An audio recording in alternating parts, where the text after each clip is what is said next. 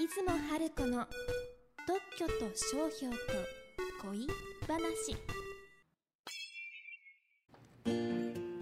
さあ始まりました。特許と商標と恋話。この番組は生まれた時からずっとカープファンの静岡ダン特許事務所の弁理士出雲春子さんが特許や商標を事例を交えながら分かりやすくお話ししていただく番組です。出雲さんよろしくお願いします。はい、よろしくお願いします。はい今回の反響もお願いします。はい。えっ、とね、広島のカープファンの方とお話したんですよ。広島で、広島市で不動産関係のお仕事をしてらして、ズームスタ、マツダ Zoom-Zoom スタジアムですね。から会社が近いんですって。羨ましすぎますよね。その方は最近のカープファンは偉いっておっしゃってたんですよ。私たちが若い時は5点差5点も差がついたら応援やめて帰っていたけど今のカープファンは何点負けていても最後まで応援する感心するって広島弁でおっしゃってたんですよ。私ねこの番組の第5回の恋話でカープが負けるとテレビ消すってお話ししたんですけどそうか私はオールドカープファン今のカープファンを見習わなきゃって思いました。ですね。ですね。はい。はい。はい。第26回目は特許でどんないいことその4、えー、と特許でどんないいことの最後ですねはい。はい今日はどんなお話でしょうか？はい。えー特許権を取るとこんないいことがあるってお話の第4回目。特許の話も一生懸命しますよ。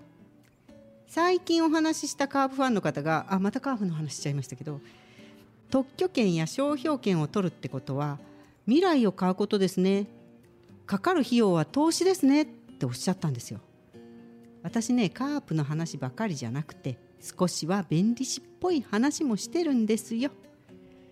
えーこれまで3回で特許権を取ると良いこととして会社の強みとなり技術力をアピールできる。特許発明を独占でき他人に自由に使わせない。研究者のモチベーションを高くする。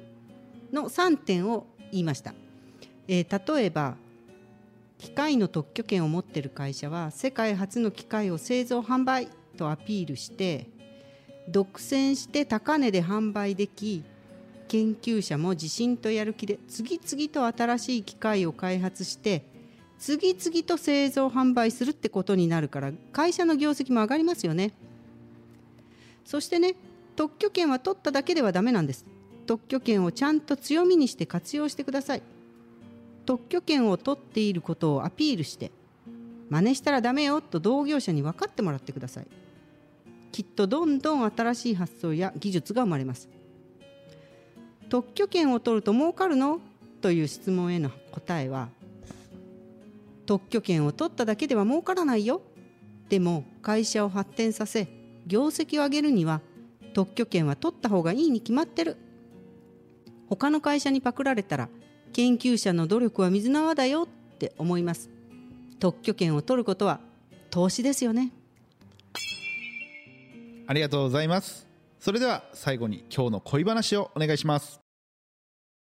はい、えー今日は特許権は未来への投資ってお話。では石滝さん。石滝さんの未来への投資は何ですか？そうですね、えーいろんな方とお会いしてほうほう。えーまあ、そこに時間を使ったりとかはい。いろんなことを経験することこれが未来への投資かななるほど、はい、思ってます。あかっこいいですね。私にとっての投資はこのポッドキャストかなって思ってます。ポッドキャストを聞いていただいて一人でも多くの人に特許や商標のことを知ってもらえればなと思ってます。聞いてくださった方からはほとんど恋話だねって感想もありますけどまあでも特許の話も商標の話もしてますよ。まあところでカープの未来への投資といえば厳しい練習ですよね。カープの伝統とも言われてますよね。日本シリーズも終わり皆さんゆっくり休んでいらっしゃいますよね。ゆっくり休んだらまた練習を頑張ってください。来年は優勝期待してます。厳しい練習つながりでカープの練習場があるのが U 自由の U に布と書いて U と読みます。皆さんご存知でしょうかね。私は U は知ってたんですが U が山口県岩国市っていうことはつい最近知ったんです。広島だとばっかり思ってたんです岩国といえば錦帯橋ですよね。広島に行ってカープのラッピングの路面電車に乗ってカープのラベルのあるペットボトルのお茶を飲んでカープ取りに行ってで岩国まで足を伸ばして錦帯橋をちょっと見てアイスを食べていう練習場に足を伸ばす旅楽しそうですよね。石滝さんはどう思いますか？そうですね。楽しそうですね。あの私は二軍の練習場で鍛えてもらいます。頑張りましょ番組の感想やご質問はホームページのお問い合わせフォームからお願いします。ホームページはひらがなで「ダン」漢字で特許「ダン特許」で検索してください。出雲さん今回もありがとうございました。うありがとうございました。次回もよろぴこ